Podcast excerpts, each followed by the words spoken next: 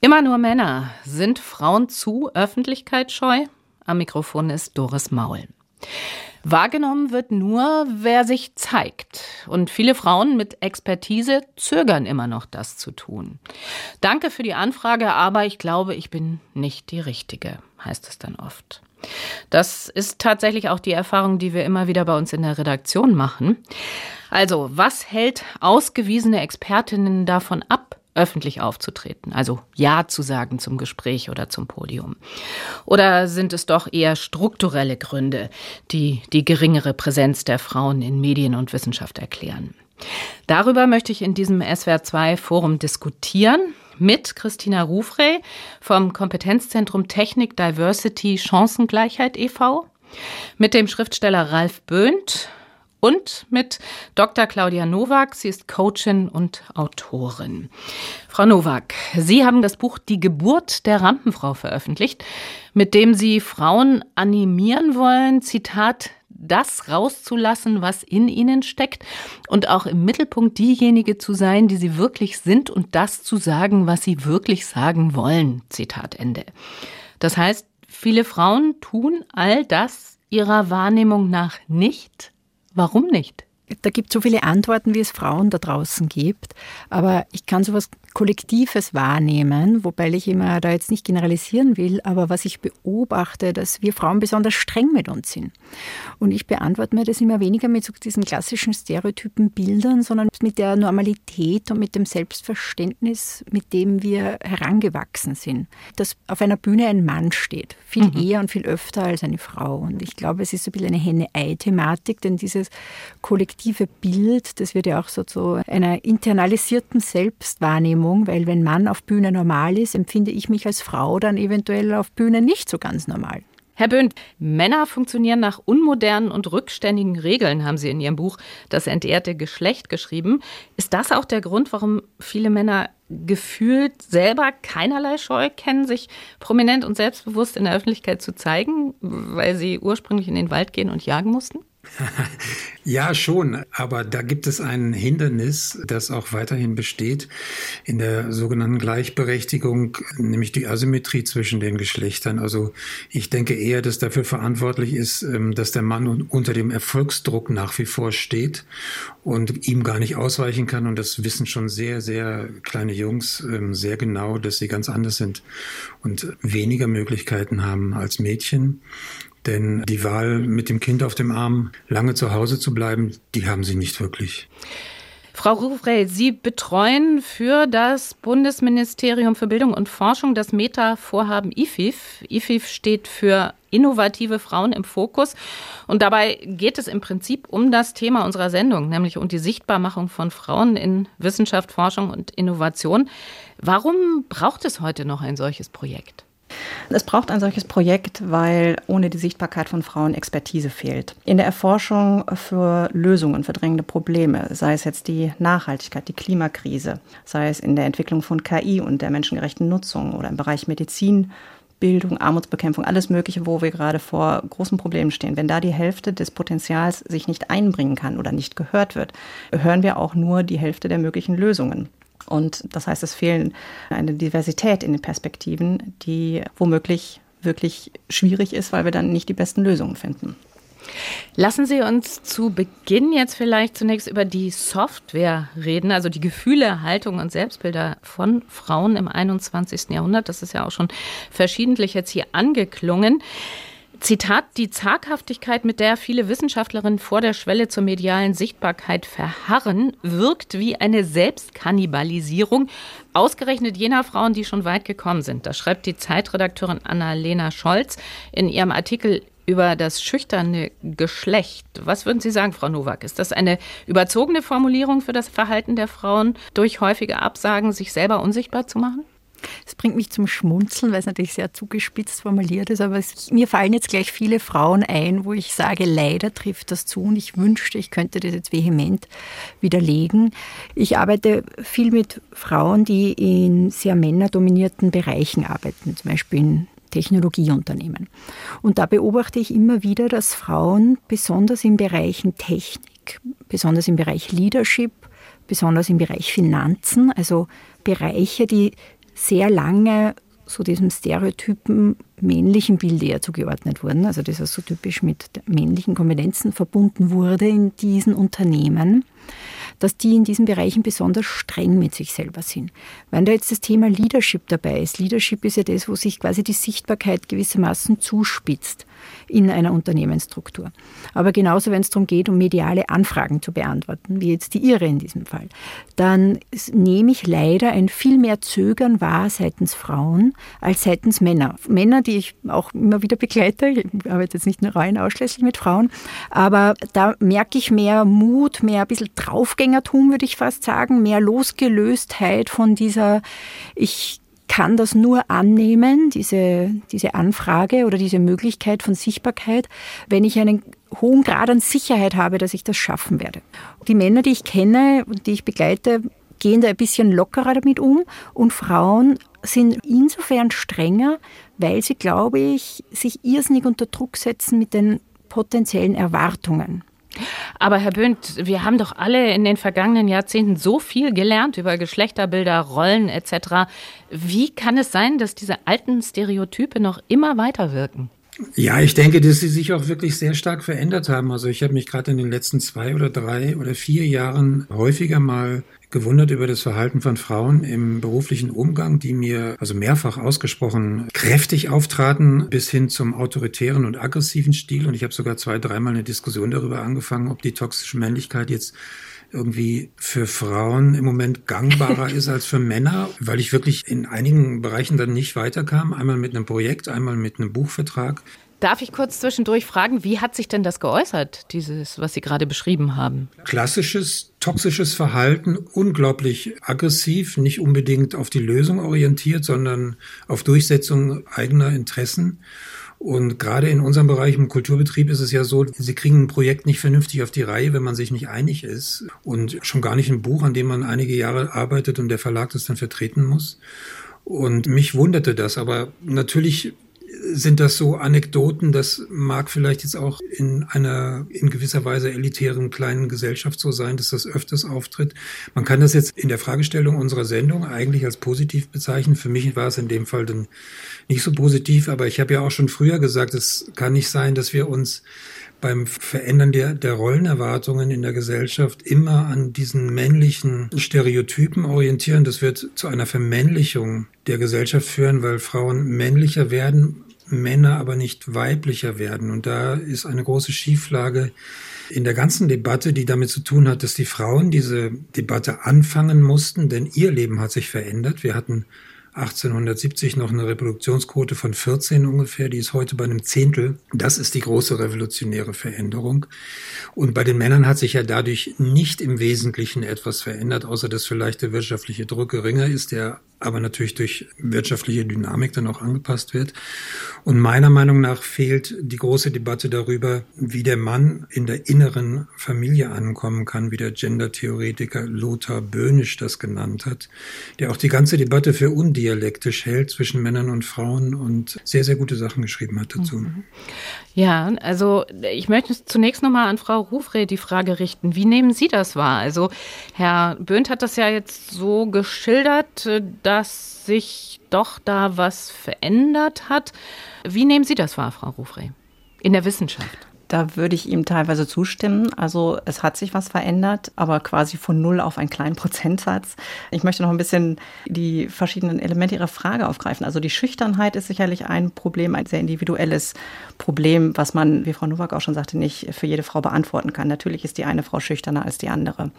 Aber die Frauen, wenn man sich das nochmal vor Augen führt, haben da ein gewaltiges geschichtliches Erbe im Gepäck. Das hindert sie daran, die großen Bühnen zu bespielen. Was meinen Sie damit jetzt? Ja, ihnen ist anerzogen worden ähm, und in Rollenbildern tradiert äh, worden über Jahrhunderte, dass sie still im Hintergrund arbeiten sollen, fleißig sein sollen, aber bitteschön sich nicht zeigen, sich nicht laut äußern sollen und schon gar nicht irgendwelchen Ruhm einfahren sollten, den sie vielleicht hier und da auch wirklich verdienen. Wenn man das so über ja wirklich Jahrhunderte quasi anerzogen bekommen hat, das, das steckt so ein bisschen in uns drin. Das hat der Herr Böhnt auch schon angesprochen.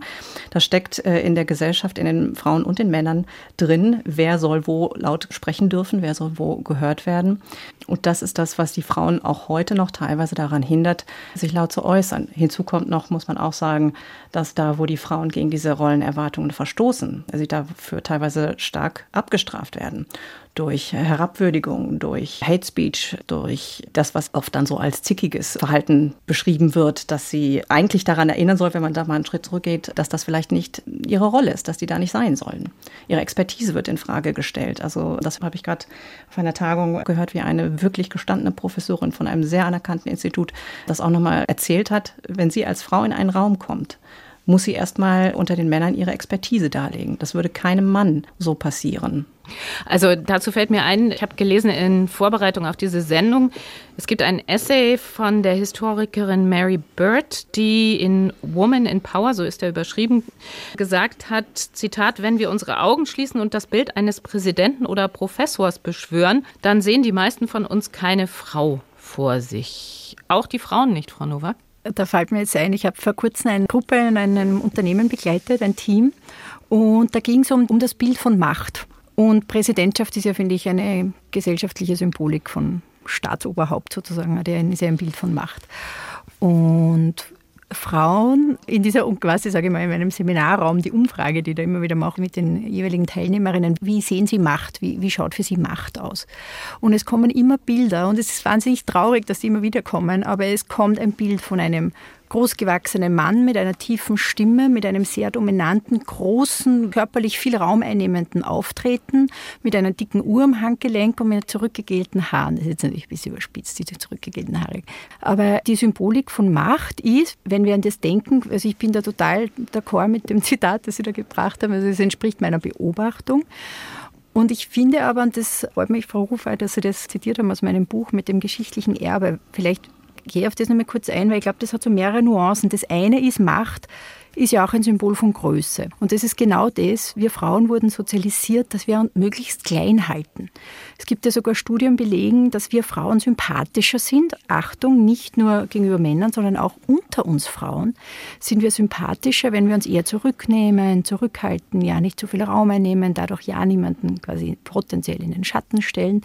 Und es gibt sogar Studien, die belegen, dass Männer, je mächtiger sie werden, je größer sie werden, desto sympathischer, desto fast ein bisschen Sexappeal bekommen sie.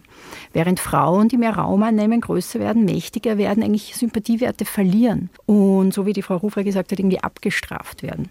Und jetzt finde ich das einen interessanten Zusammenhang, weil das die toxische, potenziell toxische Männlichkeit bei Frauen vom Herrn Böhnt finde ich eine irrsinnig spannende Beobachtung nämlich auch, weil das beobachte ich leider auch und deshalb ist mir beim Untertitel im Buch so wichtig gewesen, entspannt, dass es darum geht, dass wir entspannt als Frauen Raum einnehmen.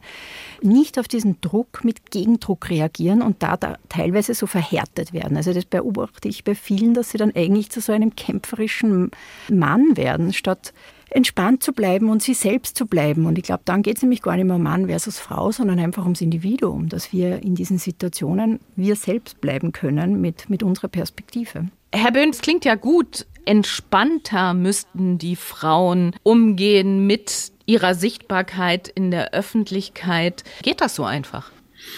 Ich bin so ein bisschen in letzter Zeit auf die Idee gekommen, dass man nicht so wahnsinnig viele Forderungen stellen sollte, ständig jeder an sich selber und an die anderen. Ich will jetzt mal ein bisschen was in die Runde werfen. Muss es eigentlich sein, dass noch viel mehr Frauen in vorderen Positionen sind. Ich frage das mal extra so ein bisschen provokant, was haben wir denn davon? Weil meine Lebenserfahrung, ich bin ja jetzt nicht mehr der Allerjüngste, ich habe auch zwei Kinder im großen Abstand und habe für mich mal entschieden, als ich 20 war, dass Familie für mich das Wichtigste ist, nicht die Karriere. Als Mann, das war relativ schwierig, also ein langer Konflikt. Aber ich habe die Erfahrung gemacht, dass wir eine totale Symmetrie nicht hinkriegen werden. Also ich glaube nicht mehr daran. Und zwar, weil ich gesehen habe, dass viele Frauen in dem Moment, wo sie ein Kind bekommen und vor die Wahl gestellt sind, den nächsten Karrieresprung zu machen, das Kind abzugeben oder mit dem Kind viel Zeit zu verbringen, doch das zweite wählen, nämlich das Kind. Canetti hat in seinem Buch über Masse und Macht geschrieben, die intensivste Form der Macht ist die der Mutter über das Kind. Ich finde das ein bisschen zu negativ äh, formuliert. Ich würde das ganz anders sagen. Ich würde sagen, das ist die größte Liebesgeschichte, die man erleben kann. Und ich habe wahnsinnig viel mit Männern darüber geredet, weil ich dachte, ich bin alleine mit den Gefühlen, dass wir daran nicht wirklich teilhaben. Und so sehr ich mir wünsche, auch für meine Söhne, dass sich das alles ändert, so sehr bin ich davon überzeugt, dass eine totale Symmetrie gar nicht erreicht werden kann und dass wir alle furchtbar unglücklich werden, wenn wir die mit unglaublich viel Kraft versuchen zu erreichen, denn die wird es nicht geben. Aber was Sie natürlich jetzt dabei ganz ausgeklammert haben, ist die Machtfrage. Hören wir doch mal, was die beiden anderen dazu sagen. Vielleicht Frau Nowak zuerst, zu dem, was der Herr Böhnt hier entwickelt hat die Machtfrage, Sie meinen jetzt dieses Zitat von Canetti, Masse Macht? Nein, oder? ich meine grundsätzlich, also wenn man so argumentiert, wie der Herr Böhnt das jetzt getan hat, mit Lebenszufriedenheit und Glück und das schönste Verhältnis überhaupt ist das Verhältnis der Menschen zu ihren Kindern. Also dann klammert man halt die Machtfrage komplett aus. Dann können wir es eigentlich so belassen, dann würden sie auch ihr Business quasi verlieren, das Coaching für die Rampenfrau, weil dann ist ja alles gut, wie es ist. Ich glaube, es ist erst dann alles unter Anführungszeichen gut, wie es ist, wenn das für die jeweilige Person passend ist. Und ich habe auch zwei Kinder, bin wahnsinnig gern Mutter und habe für mich entschieden, dass das kein Widerspruch dazu ist, dass ich auch gelegentlich gerne auf Bühnen agiere und mich gerne beruflich erfolgreich zum Ausdruck bringe. Es ist für mich einfach eine schöne mögliche Gleichzeitigkeit in meinem Leben. Und ich sehe das Thema Macht eigentlich im Blick auf Selbstermächtigung, dass ich mir als Frau die Macht über mich selber hole. Und dass ich die Macht habe, selbst zu entscheiden, will ich mein Kind überspitzt jetzt bis zum Abitur stillen und die Höhle nicht mehr verlassen? Oder will ich gar kein Kind oder will ich mein Kind in vertrauenswürdige Hände geben, um meinen beruflichen Ambitionen nachzugehen?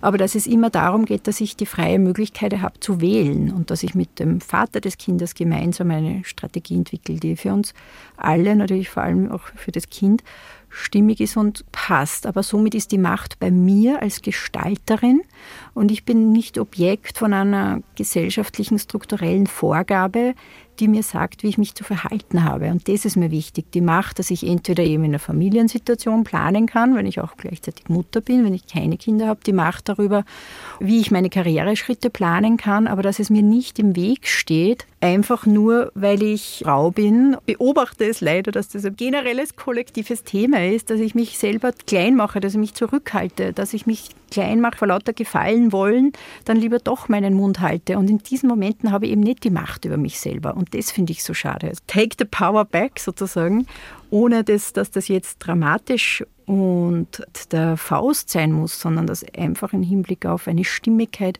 im eigenen Umfeld zu haben, ohne wahnsinnigen Stress damit zu verbinden, sondern einfach stimmig für sich selbst zu gestalten. Das ist für mich der Inbegriff von Macht. Ich glaube, Herr Böhnt wollte unmittelbar noch was sagen. Naja, die Macht, damit meinen Sie die Macht im Außenraum, also ich sage jetzt mal Außenraum, also in der Politik, in, der, in den Positionen, in der Wissenschaft und so weiter. Aber es gibt natürlich auch die Macht im familiären Bereich und da hat sich sehr viel verändert in den letzten Jahrzehnten. Die, die alte Konstellation war ja so, dass Männer Frauen besitzen wollten. Die, die ganze Ehekonstruktion war bis in die, ich glaube, 60er, 70er Jahre hinein so, dass Frauen alles Mögliche verboten war. Warum wollten sie das? Nicht, weil sie Macht ausüben wollen, wie das gerne im Diskurs so gesagt wird, sondern weil sie die Kontrolle über die Fortpflanzung haben wollten. Denn diese haben sie per se nicht. Die haben per se erstmal die Frauen. Und die Gesetzgebung ist da sehr stark verändert worden.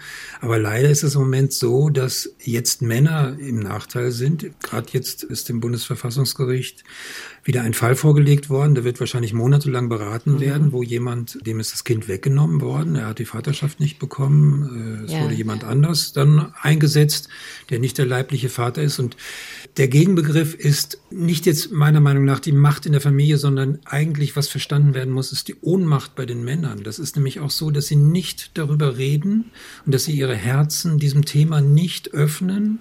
Ich habe sehr, sehr lange gebraucht. Ich habe den Schlüssel nicht gefunden. Ich habe immer überlegt, warum warum ist es so eine asymmetrische Veranstaltung, die ganze Gleichberechtigung? Und warum heißt es Feminismus und nicht Antisexismus zum Beispiel? Und ich bin heute sicher, es ist die Ohnmacht, nicht einzutreten in dieses als heilig angesehene Verhältnis zwischen Mann und Frau. Und die Erfahrung jetzt in den letzten Jahren, 20 Jahren, ist auch, dass die Frauen hier nichts abgeben. Also es gibt ganz vereinzelte Stimmen, nur oft sind es auch selber Frauen, die sich damit beschäftigt haben, Politikerinnen oder Wissenschaftlerinnen, die den Frauen nahelegen, hier, habe ich schon mal gehört, Macht abzugeben. Also diese Schaukel, die, die muss wieder ins Lot kommen. Im Moment ist sie das nicht und sorgt für sehr viel politische Polarisation, auch zwischen den Parteien und hat sehr viel mit dem Neo-Autoritären zu tun, dem die Männer jetzt ähm, zuneigen. Das finde ich ganz furchtbar. Ja, also ich will darüber gar nicht hinweggehen. Nur Macht im Außenraum, Macht im Innenraum. Dieses Thema Macht im Innenraum ist natürlich nicht primär das Thema, äh, was wir heute diskutieren, sondern Macht im Außenraum. Und also die Machtfrage generell im Außenraum habe ich kurz angeschnitten. Und dann ist es ja so, dass auch die geringere Präsenz von Frauen in der Öffentlichkeit Folgen in der Praxis hat. Also nicht nur Folgen bezüglich der Sichtbarkeit, sondern in Sachen Unwucht der Themen und Erkenntnisse auch. Also Fragestellungen sind ja nun mal nicht objektiv und Frauen fragen anders und anderes als Männer, oder Frau Ruwey? Ja, davon ist auszugehen. Wir haben ja ja schon einiges gehört. Frau Nowak hat das ganz wunderbar zusammengefasst. Ich würde es nochmal etwas anders formulieren wollen. Sie möchte die Entscheidungsmacht, hat sie jetzt eher, oder die Wahlmöglichkeiten ansprechen. Und Herr Böhnt hatte vorhin etwas gesagt, was ich ein bisschen schwierig finde. Also wenn man vor die Wahl gestellt wird, ob ich jetzt Familie oder mich auf die Familie konzentrieren möchte oder einen Beruf, darum geht es eigentlich nicht. Beziehungsweise es geht darum, dass das nicht die einzige Auswahl ist. Entweder das eine oder das andere, denn man kann wunderbar alles vereinbaren. Es geht ja darum, dass die strukturellen Hürden die Frauen ein wenig daran hindern. Also nicht nur ein wenig, hm. sondern oftmals äh, sehr stark daran hindern, wenn man bedenkt, dass Familienarbeit, also was, wer definiert, was Arbeit ist, wer hat die Definitionsmacht dabei, was ist Familienarbeit, was ist Erwerbsarbeit. Und nur die Erwerbsarbeit wird honoriert, also bezahlt und sorgt für gesellschaftliche Positionen. Äh, es gibt eine wunderbare Studie von der WSI, der Wirtschafts- und Sozialwissenschaftlichen Institut der Hans-Böckler-Stiftung, die hat mal untersucht, wie Männer und Frauen ihre Zeit verwenden anwenden. Und wenn man Arbeit, ohne das jetzt mal näher zu definieren, nimmt, arbeiten Frauen und Männer gleich viel. Bezahlt werden aber Frauen eigentlich nur für etwa 43 Prozent ihrer Arbeitsleistung, denn das ist die Erwerbsarbeit, die sie leisten. Für die Familienarbeit werden sie nicht bezahlt. Und ich kann sehr gut verstehen, wenn Herr Böhnt zum Beispiel sagt, Männer sollten da sehr viel größere Anteile nehmen und vielleicht auch sich von den Frauen das zurückholen. Aber das ist im Moment ja die Asymmetrie in die andere Richtung, dass wir einfach feststellen müssen, Männer sind diejenigen, die die Wahlmöglichkeit haben. Ich kann mich ein bisschen als Mann in der Familie einbringen aber ich muss eigentlich nicht wählen. Ich stehe nie vor der Situation, dass ich wählen muss als Mann. Als Frau leider oft schon, weil man entweder keine Kinderbetreuung hat, einen Partner, der vielleicht nicht ganz so äh, mitspielt, wie Herr Böhnt das offensichtlich in seiner Familie tut. Und da treffen dann diese individuellen und strukturellen Elemente aufeinander, die eine Asymmetrie im Moment immer noch herstellen, die zum Nachteil der Frauen ist. Und wenn sich die Frauen mehr einbringen könnten, würden wir meiner Meinung nach sehr wohl sehr andere Ansätze finden. Also in allen möglichen wissenschaftlichen Bereichen. Das Problem ist ja, das wissen wir einfach nicht, weil die Frauen diese Position und diese Präsenz in der Wissenschaft und in der Öffentlichkeit noch nicht haben. Sie hören das SWR2 Forum heute zum Thema Immer nur Männer. Sind Frauen zu öffentlichkeitsscheu? Es diskutieren Christina Rufre vom Kompetenzzentrum Technik Diversity Chancengleichheit e.V. in Bielefeld, die Autorin und Coachin Claudia Nowak und der Schriftsteller Ralf Böhnt. Herr Böhnt, ich möchte noch mal explizit auf das Thema der Mann als Hindernis für die Sichtbarkeit der Frau eingehen. Damit sind wir bei der psychischen, Rollenverständnis geprägten Disposition der Männer sozusagen. Und bei der Frage, woher nimmt der Mann eigentlich sein Selbstbewusstsein jetzt im Außenraum? Wenn man einen Experten anfragt, um nochmal an die Praxis anzudocken für ein Interview oder ein Podium, dann sagt er eigentlich nur dann Nein, wenn sein Terminkalender das nicht hergibt. Oder wenn man eben einen Politikwissenschaftler, der sich auf den Sahel spezialisiert hat, zu einem Interview zur Postmoderne überreden will. Das ist jetzt ein bisschen polemisch, aber dennoch, also woher nimmt der Mann sein Selbstbewusstsein? Ich glaube, aus der Wahllosigkeit. Es gab für ihn nie eine andere, eine andere Lebensvorstellung, als beruflich erfolgreich zu sein. Mein jüngerer Sohn sagte letztens zu mir, er wüsste nicht, noch als Grundschüler, er wüsste nicht so recht, ob er das später dann mal so hinkriegt mit dem Job. Da sind bei mir alle Alarmglocken sofort am Läuten gewesen. Mich hat man damals immer gefragt, was willst du denn mal werden? Und ich fand das ganz komisch, das fragte man meine Schwester nicht. Und ich lernte als kleiner Junge schon damals, also ich muss irgendwie etwas werden. Und was nach der 15. Frage, gleichlautenden Frage dann bei mir ankam, war, ich bin noch nichts. Und das fand ich einfach absolut empörend. Und da fing das bei mir, glaube ich, schon an, über diese Asymmetrie und über die Konstellationen nachzudenken. Wobei ich anekdotisch erzählen kann, dass ich mal eine Einladung nach Princeton hatte und nicht hingegangen bin als Doktorand. Also ich hätte da über meine Forschung sprechen sollen und habe mich dann viele, viele Jahre später gefragt, warum ich das nicht gemacht habe. Und ich habe da durchaus, glaube ich, einfach nur Manschetten gehabt. Ich habe eine ganze Reihe von Freunden, die wichtige Schritte nicht gemacht haben, die sich nicht den Ball geschnappt haben, als es einen Elfer gab und keiner schießen wollte.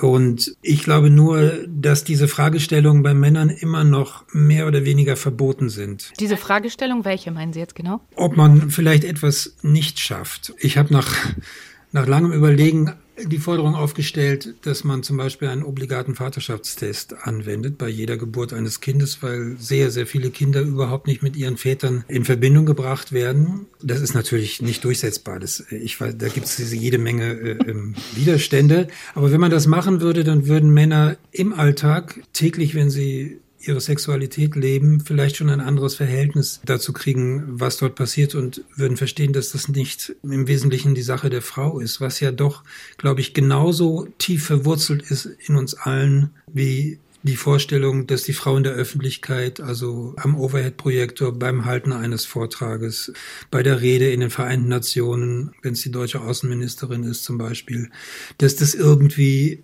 doch noch etwas Ungewohntes ist. Das ist doch kurios. Wir sind so weit, wir sind im 21. Jahrhundert und dass es immer noch so stark ist, wie es nicht sein müsste, das ist schon merkwürdig. Heißt das, wollen Männer, dass mehr Frauen sichtbarer wären in der Öffentlichkeit? Es ist ein Konkurrenzkampf. Ich glaube, was fehlt, ist Angebote für Männer, ihr Leben zu vergrößern auf anderen Gebieten. Das ist das, was fehlt. Es gibt für die Männer kaum Wachstumsmöglichkeiten nach der Pubertät. Also das, was nochmal Canetti als Wachstum des weiblichen Körpers, als absolut großartiges Erlebnis im Leben schildert, ist den Männern nicht gegeben. Und ich glaube, das wird ersatzweise dann ausgelebt in Männergemeinschaften, also in der Fußballmannschaft, aber auch sehr stark im Militär. Etwas, was uns heute sehr beschäftigen müsste.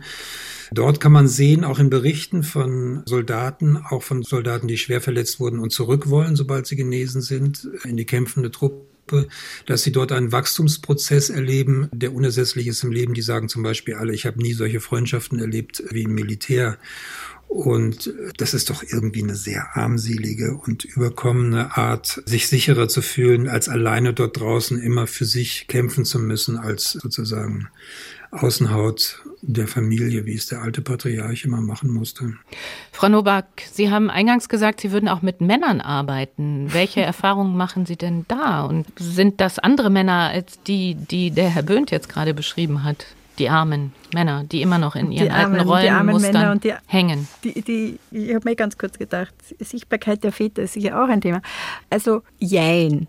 Also ich bin überzeugt davon, dass das jetzt wirklich gefährlich wäre, wenn ich da jetzt generalisierend antworten würde. Aber ich bestätige jedenfalls, dass ja auch Männer unter patriarchalen Bildern und Strukturen und Mustern und Vorgaben leiden. Da sehe ich schon immer mehr Männer, die jetzt jung in Führungspositionen kommen, dass die ein total neues Verständnis von Leadership vermitteln. Das heißt, dieses neue Leadership im Vergleich zum alten Patriarchen, sozusagen das Bild vom Chef als einer machtvollen Instanz, die ein bisschen auch mit Furcht und Schrecken und Autorität verbunden wurde, hin zu einem neuen Leadership-Bild. Das inkludiert Attribute, die eher so ein bisschen diesem weiblichen Prinzip, würde ich sagen, zugeordnet sind. Das eher das Integrierende, Kooperierende, Motivierende, das Kollektiv in den Vordergrund rücken Potenziale heben. Und somit finde ich das ganz spannend, weil also ich nehme da einen Prozess in vielen Männern wahr, die sagen, es fühlt sich eigentlich irrsinnig gut an, wenn ich mich herausschäle aus diesem alten Druck, hart und tough und distanziert sein zu müssen, hin zu diesem runderen, integrierenderen, auf Augenhöhe kommenderen Bild vom Chef unter Anführungszeichen. Und das finde ich eigentlich eine sehr interessante Entwicklung. Und aber jetzt möchte ich gerne noch ein bisschen was Provokantes loswerden, weil ich das irrsinnig spannend gefunden habe auch eben diesen geschichtlichen, philosophischen Kontext vom, vom Herrn Böhnt angesprochen. In meinem Kopf ist jetzt ständig die Frage gekommen, es heißt ja, dass es sieben Generationen braucht, um einen Krieg aus dem System zu bekommen, also aus dem kollektiven System, aber auch aus uns Individuen heraus. Und wenn ich jetzt zurückdenke, ist es natürlich ein bisschen provokant zu sagen, ist das Patriarchat auch ein traumatisierender Zustand, wo es mehrere Generationen braucht, um das aus unserem System zu bringen. Und wenn ich bedenke, in Österreich zum Beispiel ist es noch nicht so viele Generationen her. Es könnte gerade noch meine Urgroßmutter sein, die als Frau keine, buchstäblich keine Stimme hatte, keine demokratische, weil sie konnte weder gewählt werden noch wählen, also weder passives noch aktives Wahlrecht. Das heißt, das ist eigentlich noch nicht so lange her. Wenn ich bedenke, meine Mutter konnte gerade noch ohne der Unterschrift meines Vaters sich beruflich zum Ausdruck bringen. Das war in Österreich erst 1975 die Familienrechtsreform, dass eine Frau sich ohne schriftlichen Erlaubnis des Ehemannes beruflich nach draußen wagen konnte in den gesellschaftlichen Ausdruck. Außenraum. Das heißt, wenn ich das jetzt als traumatisierend, unter Anführungszeichen jetzt natürlich, mit einem Augenzwinkern, das man jetzt nicht sehen kann, so zusammenfasse, habe das Gefühl, das ist kein Wunder, dass das noch so in uns drinnen ist. Ja, wir haben ja bislang sehr viel über die weichen Faktoren geredet, aber wenn wir jetzt mal zu den Hard Facts kommen, also zu den strukturellen Stolpersteinen, die die Sichtbarkeit von Frauen verhindern, nämlich zu Macht, Machtverteilung und Führungspositionen. Also ich habe mal so ein paar Zahlen gesammelt. In den Medien ist es nach der jüngsten Studie der Gleichstellungsinitiative Pro Quote Medien vom Januar 23 immer noch so, dass Frauen nicht gleichberechtigt sind, also zu 50 Prozent an der Macht in den Redaktionen. Bei Regionalzeitungen sind nur 18,2 Prozent der Chefetagen mit Frauen besetzt. In den Leitmedien sind es immerhin schon 38,9 Prozent. Und äh, das hat natürlich auch Folgen nach Ergebnissen der Studie Sichtbarkeit und Vielfalt der Uni Rostock von 21. 2021 sind 74 Prozent der Expertinnen in TV-Informationsformaten männlich. Also es bleibt ja die Frage, selbst wenn man diesen kulturellen Hintergrund, den Sie gerade genannt haben, nochmal Frau Nowak einpreist, was ist das Gebot der Stunde? Was können wir tun? Wie können wir die Situation ändern? Frau Rufrey. Ja, wir können Verfahren ändern, Auswahlverfahren ändern. Das können die Medienschaffenden zum Beispiel, also wenn es jetzt um Repräsentanz von Frauen in den Medien geht, könnte man da ansetzen, dass man entsprechende Plattformen nutzt. Wir haben zum Beispiel in der Förderrichtlinie ist ein Projekt, das nennt sich Plattform Innovative Frauen, wo sie Expertinnen mit Innovationen zu ganz besonderen Themen, also momentan sind es über 200, und es gibt auch weitere Daten, Expertinnen-Datenbanken, wo man nach Speakerinnen zu bestimmten Themen suchen kann.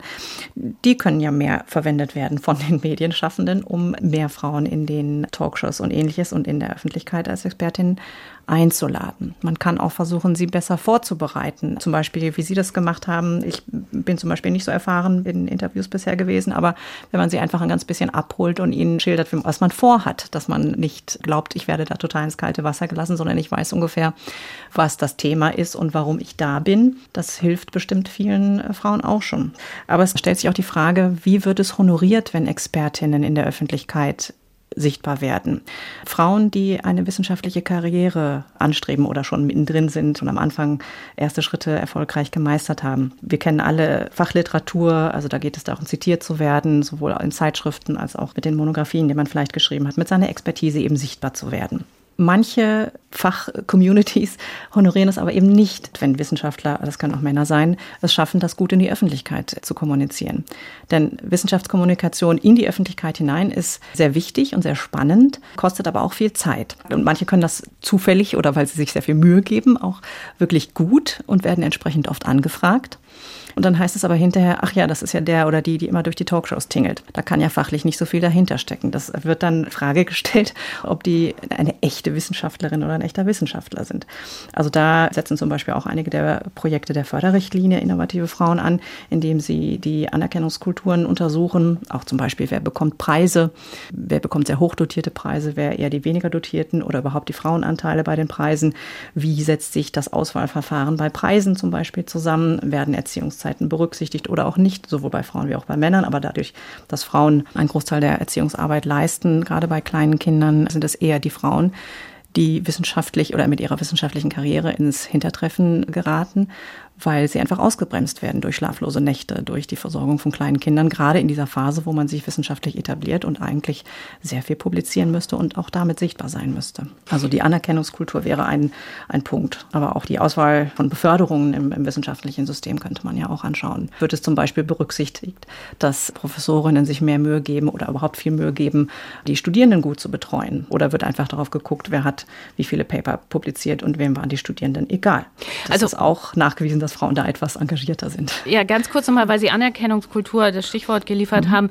Würde es da auch helfen? Ich hatte ja eingangs gesagt, dass es da oft auch ärgerliche, frustrierte Reaktionen bei den Redakteuren gibt, wenn Anfragen von Frauen wieder abgelehnt werden, wenn die Frauen offenlegen würden, warum sie nicht können. Oder vielleicht beide, Männer und Frauen, um dann auch den Herrn Böhnt mit ins Boot zu holen, äh, das einfach offenlegen würden, wenn es nicht geht und gleichzeitig vielleicht dann eben versuchen würden, Frauen auch tatsächlich öfter selbstbewusster zuzusagen. Das kommt darauf an, was man dann offenlegt. Ne? Wenn mhm. man jetzt sagt, ach, ich bin ein bisschen schüchtern, weiß ich nicht, ob das hilft. Klar, nein, aber ich meinte jetzt gerade diese, diese Care-Arbeit, die dann als Grund auch da ist. Ne?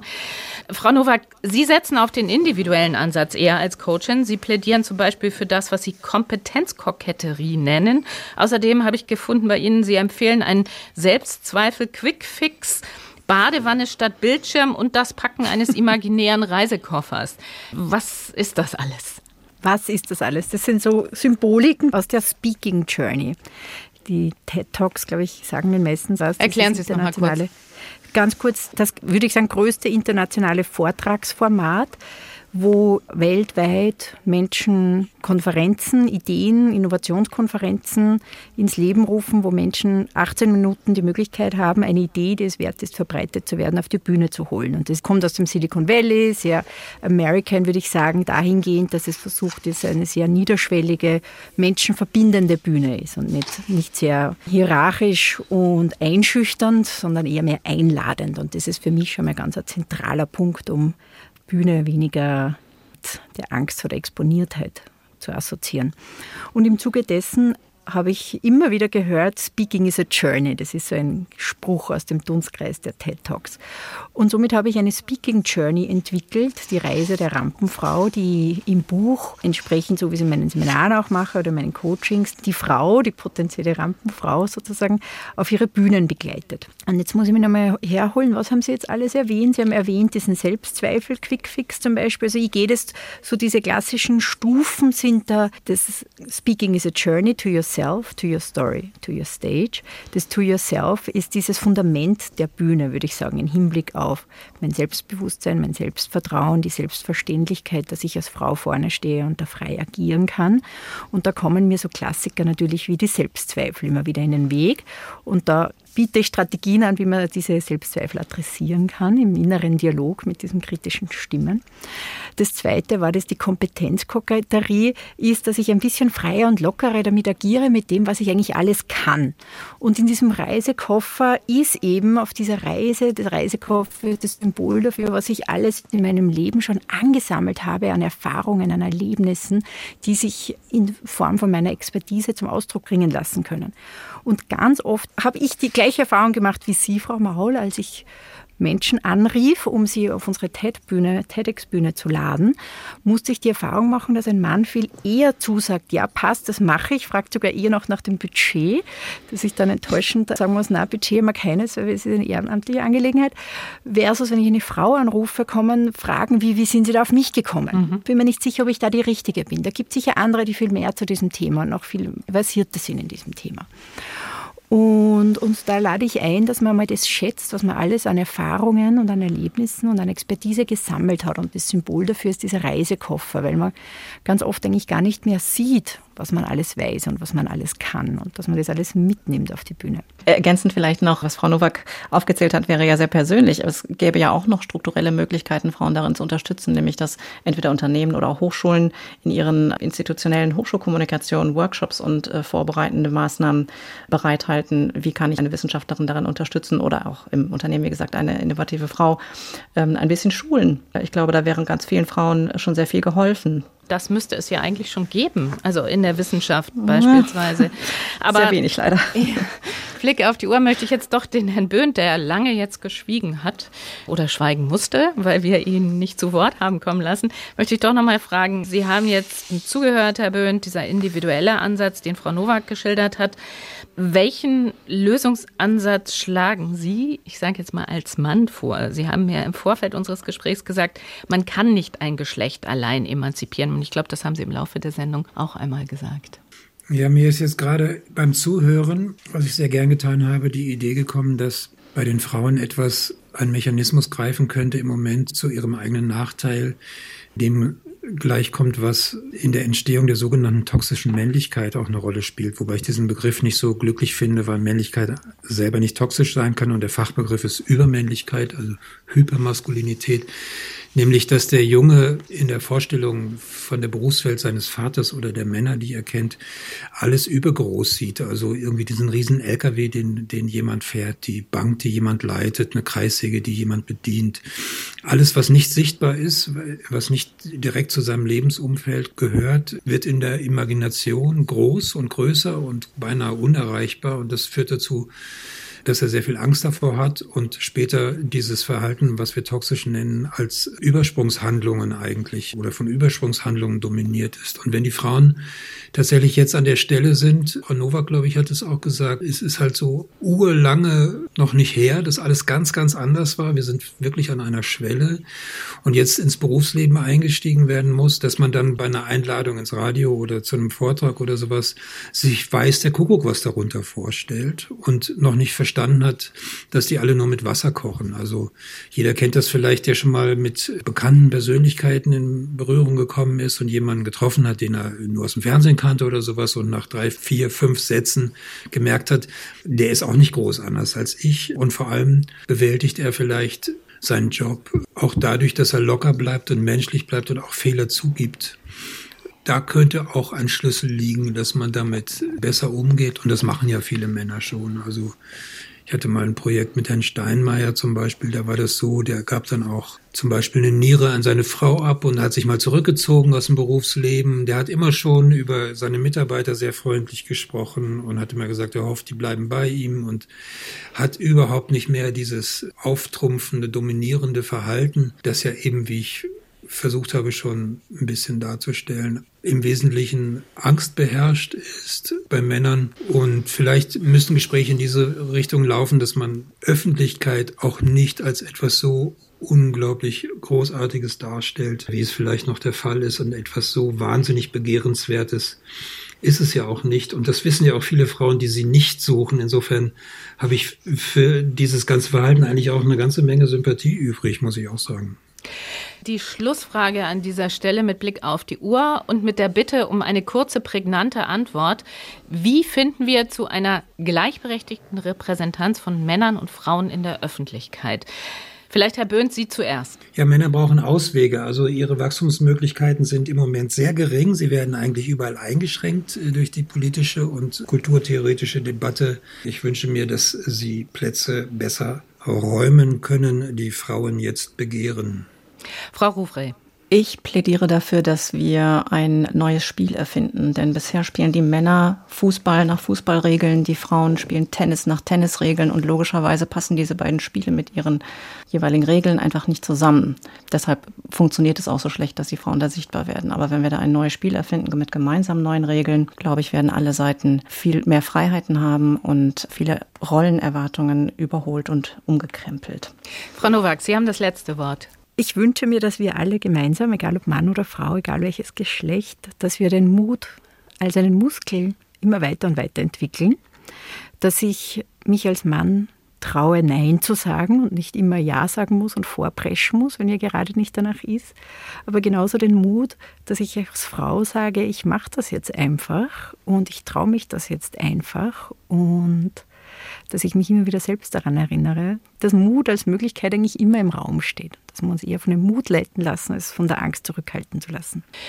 Das war das SWR2 Forum. Immer nur Männer sind Frauen zu öffentlichkeitsscheu. Darüber haben wir diskutiert mit dem Schriftsteller Ralf Böhnt, der Autorin und Coachin Claudia Nowak und mit Christina Rufrey vom Kompetenzzentrum Technik Diversity Chancengleichheit e.V. in Bielefeld. Ich bin Doris Maul und ich sage danke für Ihr Interesse.